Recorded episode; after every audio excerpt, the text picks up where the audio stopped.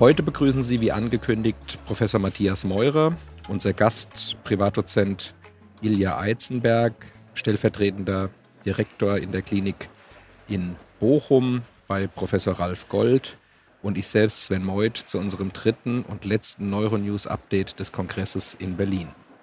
Matthias, was war für dich heute besonders spannend? Ja, Sven, ich, äh, ich habe mich heute auf die Sitzung begeben, Mechanismen und Biomarker Autoimmunenzephalitis und Myasthenia gravis, geleitet von Christian Geis und Andreas Meisel hat mich interessiert, einfach was da kommt und musste feststellen, die spannendsten und besten Ergebnisse kamen tatsächlich aus Düsseldorf, aus deiner Klinik. Ich hoffe, du bist darüber informiert, dass deine Mitarbeiter echt super Sachen machen. Und ich habe mir gedacht, bevor ich jetzt irgendwas erzähle über ITH3 und über Clusteranalysen von Prägnanztypen bei Myasthenie, gebe ich den Ball einfach an dich zurück.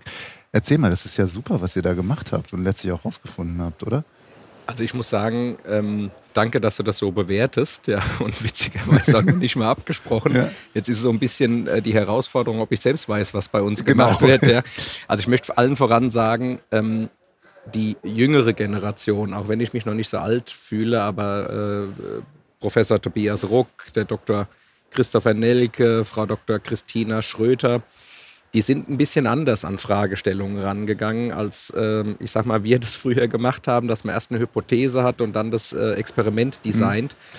Die machen ganz viele von den Omics-Analysen und haben eben eine große Myasthenie-Kohorte untersucht und haben die eben stratifiziert in stabil und weniger stabil und haben dann so einen Proteomics-Approach gemacht und haben im Prinzip bioinformatisch gefragt, welche Proteinveränderungen erklären denn eigentlich am besten ja, äh, wie der Verlauf ist. Und sind eben dann mit diesem von dir angesprochenen ETH3 äh, rausgekommen. Und ähm, ich bin ja, wie gesagt, ein bisschen oldschool und habe gesagt, nachdem das ist diese Kohorte, die wir hatten, rausgekommen ist, ich glaube das nicht.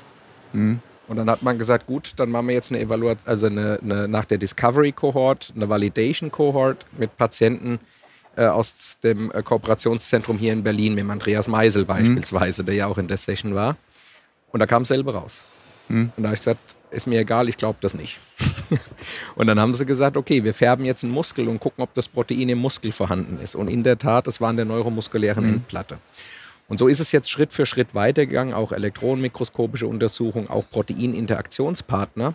Und so langsam kommt auch der Mechanismus raus. Und was eben jetzt auch gemacht wurde, ist, dass man Mäuse denen das Protein fehlt, untersucht. Und da gibt es eben auch Modelle, um in der Maus äh, eine Myasthenia gravis nachzustellen.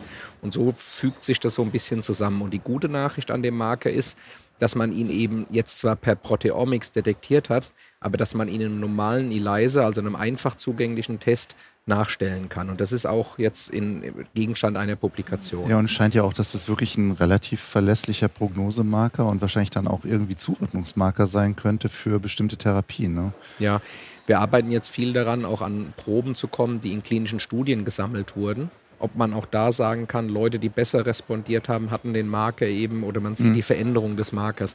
Aber es ist ja wie immer, ja, du, du weißt das auch. Es wird dir immer wieder neuer Biomarker vorgestellt und manche halten, andere halten nicht. Ich glaube, das ist eine, eine spannende ähm, Entdeckung erstmal und jetzt ist noch ganz viel Arbeit äh, zu tun, um zu sagen, das hält sich wirklich als Biomarker.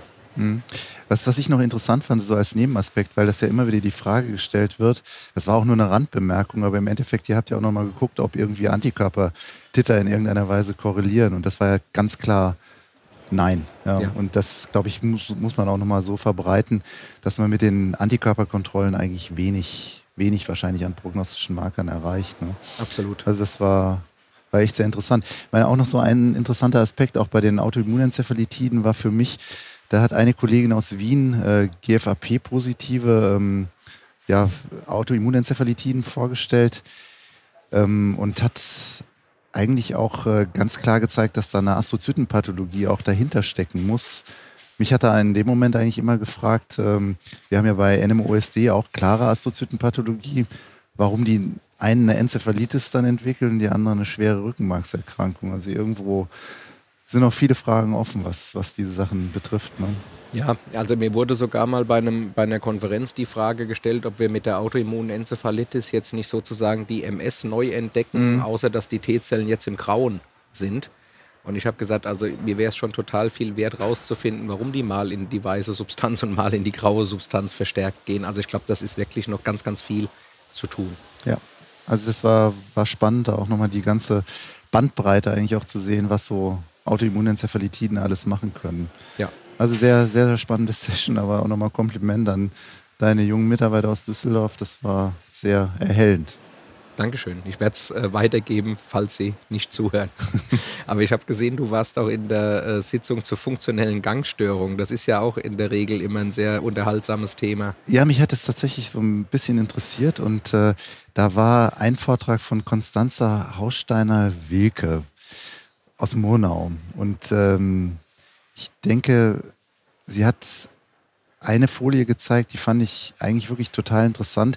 Da ging es um dieses problematische Beziehungsangebot bei funktionellen Störungen. Ich meine, letztlich, ähm, ich glaube, wahrscheinlich geht es jedem so, natürlich nerven diese Patienten ein bisschen. Ja. Man ist ja tatsächlich somatisch geprägt und hat so ein bisschen natürlich immer das, die Vorstellung, ah, die stehlen einem jetzt die Zeit. Und ich muss sagen, da hat sie uns doch so ein bisschen den Kopf gewaschen aus, sagen wir mal, psychologischer Sicht. Ich fand das eigentlich ganz interessant. Sie sagte also, es wäre schon natürlich ein Problem, wenn wir ähm, Patienten mit diesen Beschwerden verharmlosen, versuchen abzuwiegeln, auch letztlich immer so ein, sie nannte es Ringkampf, um, um das Erklärungsmodell zu führen, weil sie sagte, letztlich verstärkt das ja auch den Stress beim Patienten und führt vielleicht sogar eher noch dazu, dass mehr Verdeutlichung da ist. Also das nochmal so zu hören, war für mich eigentlich ganz, ganz interessant. Und sie meinte, das Problem ist halt, wenn man so Allgemeinarztzahlen sagt, Patienten mit funktionellen Störungen haben so ungefähr 15 Sekunden, bis sie unterbrochen werden vom Arzt. Und sie meinen, es kommt jetzt noch nicht mal unbedingt darauf an, dass man da jetzt Stunden verbringt, aber dass man zumindest denen die Chance einräumt, das auch als wirklich ähm, Krankheitserleben wahrzunehmen. Also das fand ich äh, tatsächlich für mich jetzt auch ganz hilfreich diese Erklärung nochmal von außen. Ich fand aber auch gut, dass sie im selben Zug gesagt hat, was ebenfalls als problematisches Beziehungsangebot gilt, ist, wenn Ärzte zu empathisch sind. Ja, meinen, sie müssten zu viel Zeit, Stunden da praktisch verbringen. Nicht nur, weil sie damit andere Patienten benachteiligen, sondern auch, weil sie natürlich so einer iatrogenen Somatisierung dann Vorschub leisten und im Prinzip äh, auch dann mit übertriebener, riskanter Diagnostik und Therapie dann versuchen, irgendwas wegzumachen, was ja letztlich auch nicht der richtige Weg ist. Ja, und mir kamen dann auch so diese ganzen, sagen wir mal, Aktionismusmodelle da bei Post-Covid in, ins Gedächtnis, ja, wo man dann mit irgendwelchen doch risikoreichen Maßnahmen versucht, Störungen zu beheben, mit so einem, ja, eigentlich auch falsch gemeinten ärztlichen Aktivismus, der, so sagte sie es auch, letztlich zu einer Passivierung von Patienten führt. Also war, war tatsächlich ein, ein sehr ausgewogener und erhellender Vortrag mal von einer anderen Seite. Und ähm, da habe ich tatsächlich so ein bisschen nochmal für mich reflektiert, dass man vielleicht tatsächlich diese, diese Distanz, dass man sagt, ich stehe mir meine Zeit doch etwas, ja, anders betrachten muss. also quasi ernsthafter Umgang mit den Patienten, ernsthafter Umgang, aber eben nicht, aber nicht in, in, eine der beiden Richtungen genau. zu sehr ausschwingen. Ja, ja. ja das, äh, aber war, war wirklich gut gemacht und äh, war eigentlich eine sehr, sehr schöne Session, die ähm, einen auch so praktisch durchaus weitergebracht hat. Ja. Jetzt will ich dich nicht unterbrechen, aber wir müssen unseren Gast auch in die Rolle mal mit reinholen, sonst haben wir uns zu zweit unterhalten. Herr Eizenberg, wir freuen uns, dass Sie sich die Zeit nehmen und ich will auch gar nicht lange drum herum reden. Ich hatte Sie schon vorgestellt. Ähm, was waren denn Ihre Kongress-Highlights? Ja, vielen Dank für einführende Wörter. Herr Meut. Ähm, äh, in der Tat, äh, in den letzten paar Tagen habe ich vor allem die neuroimmunologischen Themen ähm, äh, angeschaut auf dem Kongress und die sind sehr spannend und vielfältig. Im Bereich der Multiple Sklerose, Thema kann man gar nicht äh, vernachlässigen, würde ich einfach sehr empfehlen, die State of the Art Vorlesung von äh, Emanuel Friese zu hören.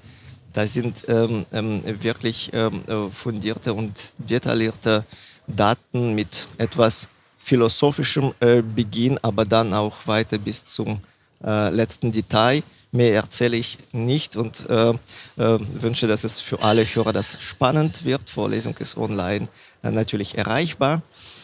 Äh, und heute habe ich ähm, ja, einige weitere Sessions und ich möchte beginnen mit Sessions zur Therapie bei Multiple Sklerose, NMOSD und MOGAT und zwar mit Betonung auf MOGAT, weil wir gerade jetzt sammeln die neue Informationen zu dieser Erkrankung und zwei mh, wichtige Vorträge dabei waren äh, ein Vortrag zu Diagnosekriterien, die, wie Sie vielleicht wissen, in diesem Jahr neu publiziert worden sind. Das hat äh, Frau Bellmann-Ströbel vorgestellt.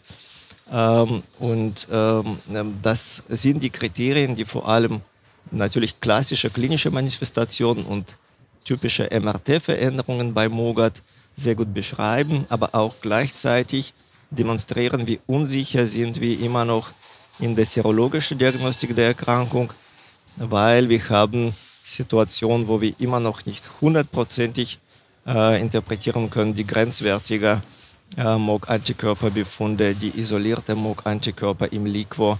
Äh, und äh, wenn man MOG-IgA und keine MOG-IgG findet, dazu war noch ein Vortrag, würde ich gleich erzählen.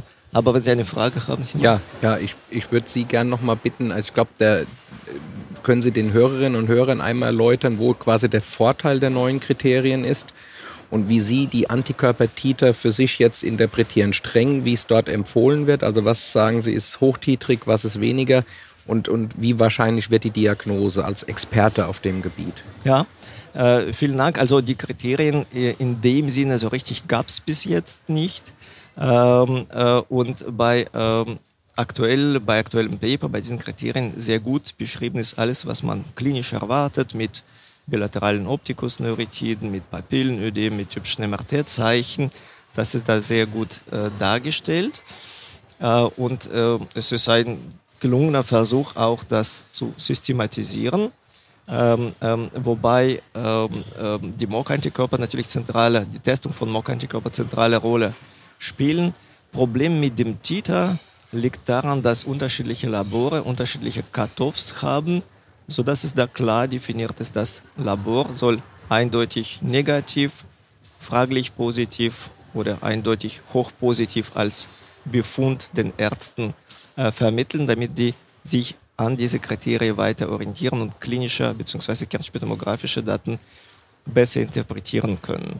Das ist, glaube ich, A und O selbstverständlich nur zellbasierte Essays ähm, und äh, auch gute Erfahrung mit ähm, äh, Live-CBA, also lebenden Zellen. Das ist jetzt aktueller äh, Standard. Fixierte zellbasierte Essays äh, funktionieren, muss man sagen, auch gut äh, in äh, sicheren Händen eines erfahrenen Labormediziners. Genau. Ähm, ja, vielen Dank. Ich hatte Sie etwas unterbrochen, muss ich zugeben. Sie waren schon bei den IgA-Antikörpern und da gab es ja auch ganz interessante Betrachtungen von Frau Bröbstel. Ähm, da würde ich Sie auch bitten, das einzuordnen. Ja, ähm, sehr spannende Studie von Frau Bröbstel, auch kürzlich publiziert. Äh, ähm, da sind häufig Patienten mit typischer, klinisch typischer MOG-Präsentation, allerdings serologisch negativ.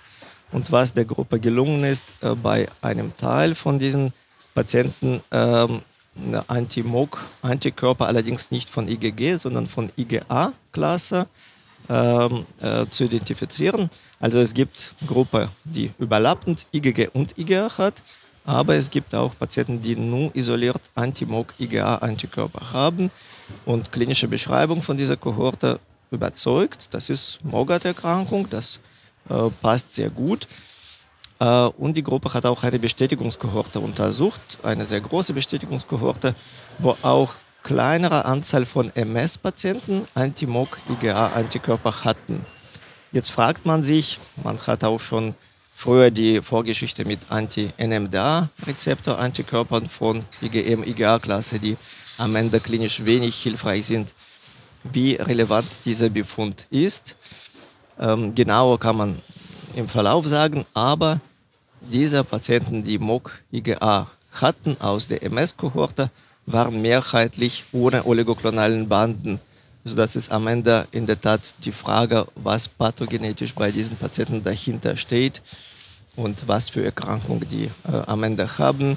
Ähm, interessanterweise, die Patienten mit Anti-MOG-IgA haben ein bisschen andere Muster von klinischer Präsentation nämlich mehr Myelitis und Hirnstammbeteiligung und etwas weniger Optikusneuritis.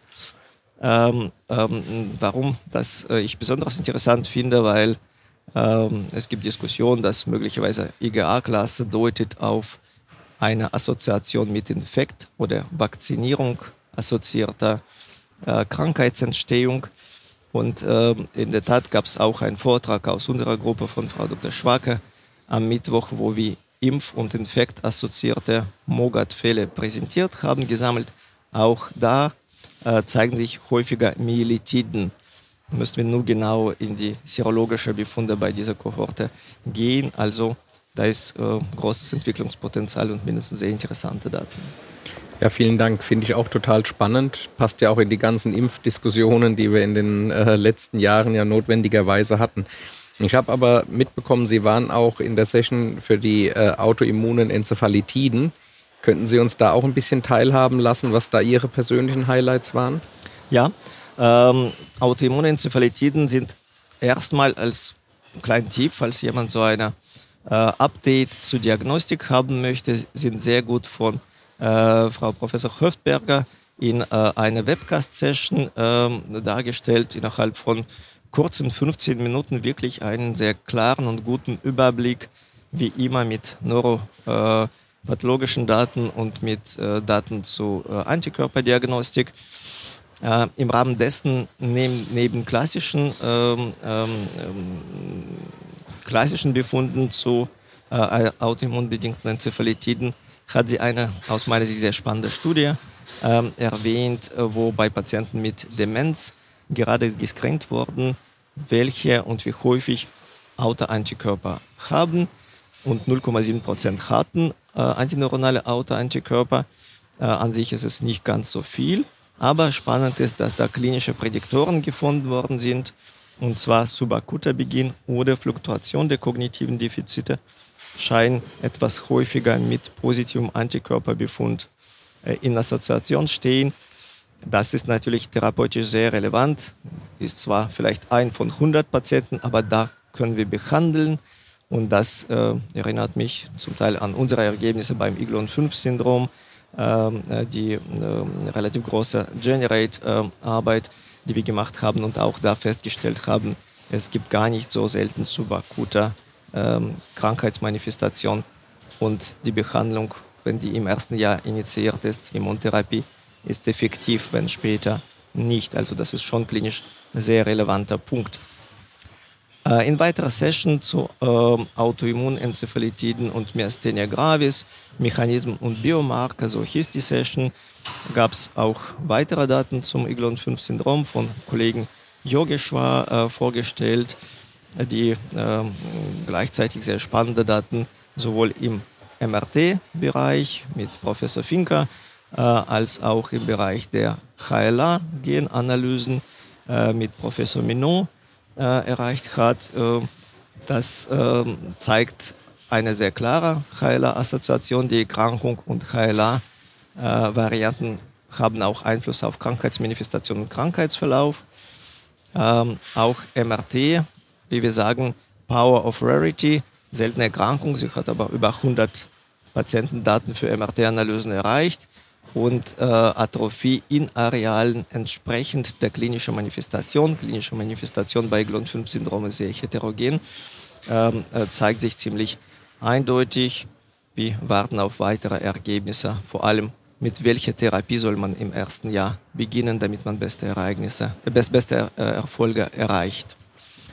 Ähm, des Weiteren ähm, hat Professor Lunemann ähm, sehr ausführlich moderne Therapien der Myasthenia gravis, aber am Ende äh, das sind äh, Therapien, die bei allen antikörpervermittelten Erkrankungen äh, mehr oder weniger eine Rolle spielen, von diversen Komplementinhibitoren, von Antikörperpräparaten bis zu, ähm, bis zu kleinen Molekülen, wie zum Beispiel Zilocoplan, ähm, als auch ähm, äh, die Medikamente, die proximal in der Komplementkaskade sozusagen greifen, Faktor D, C3-Faktoren, Anti-Interleukin-6-Therapie, Antikörper äh, gegen neonatale FC-Rezeptoren, aber auch, was jetzt sehr spannend, wir sammeln immer mehr Daten zur Therapie mit äh, CAR-T-Zellen, jetzt klassischerweise gegen CD19 gerichtete CAR-T-Zellen. Ähm, die können in der Tat ähm, tiefer äh, in die Gewebe greifen und äh, offensichtlich sind bei einigen Situationen vorteilhafter im Vergleich zu Antikörpern, die gegen B-Zellen gerichtet sind. Morgen früh werden sogar noch mehr Daten bei Miastini und Lems äh, von äh, meinem Chef Professor Gold vorgestellt. Man kann ja schon so zusammenfassen, dass sich in den Autoimmunerkrankungen sehr viel tut. Und wie man ja, wie Sie es schön darstellen, auch mittlerweile sieht, ist, dass mehr und mehr auch aus einem bestimmten Feld dann wieder in ein anderes übertragen werden kann. Und dann werden vielleicht irgendwie, Sie haben es gesagt, the power of rare, viele seltene Erkrankungen sind dann plötzlich doch wieder viele Patienten. Und eigentlich zeichnen Sie ja ein sehr positives Bild für die Zukunft. So ist es. Also wir haben immer mehr Daten und Informationen, weil wir nicht ganz eng äh, in nur eine Richtung schauen, sondern mit onkologischen, rheumatologischen Kollegen äh, werden Therapieoptionen äh, geteilt. Und das Spannendste vielleicht zu Ende sind die antigenspezifischen Ansätze, die dann äh, vom Kollegen Wickel später noch erwähnt äh, worden sind in gleicher Session. Da sind ähm, gegen NMDA-Rezeptor gerichtete Fusionsproteine, die ähm, pathologische Autoantikörperwirkung quasi abblocken im Tiermodell und vielleicht auch zuletzt sehr spannende Daten zu KAAC Zellen, äh, die ähm, exprimieren NMDA-Rezeptor an sich und dadurch äh, sind in der Lage, mindestens tierexperimentell gezeigt, die Memory B-Zellen, die gegen NMDA-Rezeptor gerichtet sind, spezifisch zu vernichten. Das führt wirklich zu einer antigenspezifischen Karte Zelltherapie. Klingt wie ähm, ähm, wirklich futuristischer Zukunft. Wir sind gespannt auf klinische Anwendungen. Schon, schon witzig, wie dynamisch das Feld ist letzten Endes. Ja, im Prinzip haben wir gestern angefangen, über reguläre KT-Zellen zu sprechen. Jetzt gibt es schon KR-T-Cells, die eben die äh, nochmal eine Weiterentwicklung sind. Vielen, vielen Dank für Ihre Einschätzung. Das Gespräch hat äh, extrem viel Spaß gemacht, sowohl Herrn Meurer als auch mir. Und ähm, wir hoffen, Sie dann bei Gelegenheit mal wieder einladen zu dürfen. Vielen Dank für die Einladung. Ja, das war jetzt unsere letzte Episode vom diesjährigen DGN 2023 in Berlin. Ich, oder beziehungsweise eigentlich muss ich es andersrum sagen, Sven Meuth und ich und auch unsere Gäste äh, sagen ganz vielen Dank, dass Sie uns die Treue gehalten haben über die Tage. Hoffen, dass Ihnen der Podcast gefallen hat. Wie Sie wissen, finden Sie die Podcasts ja auch auf allen gängigen Podcast-Kanälen, Spotify, Apple und Co. Empfehlen Sie uns weiter, wenn es Ihnen gefallen hat. Vielen Dank und bis dahin.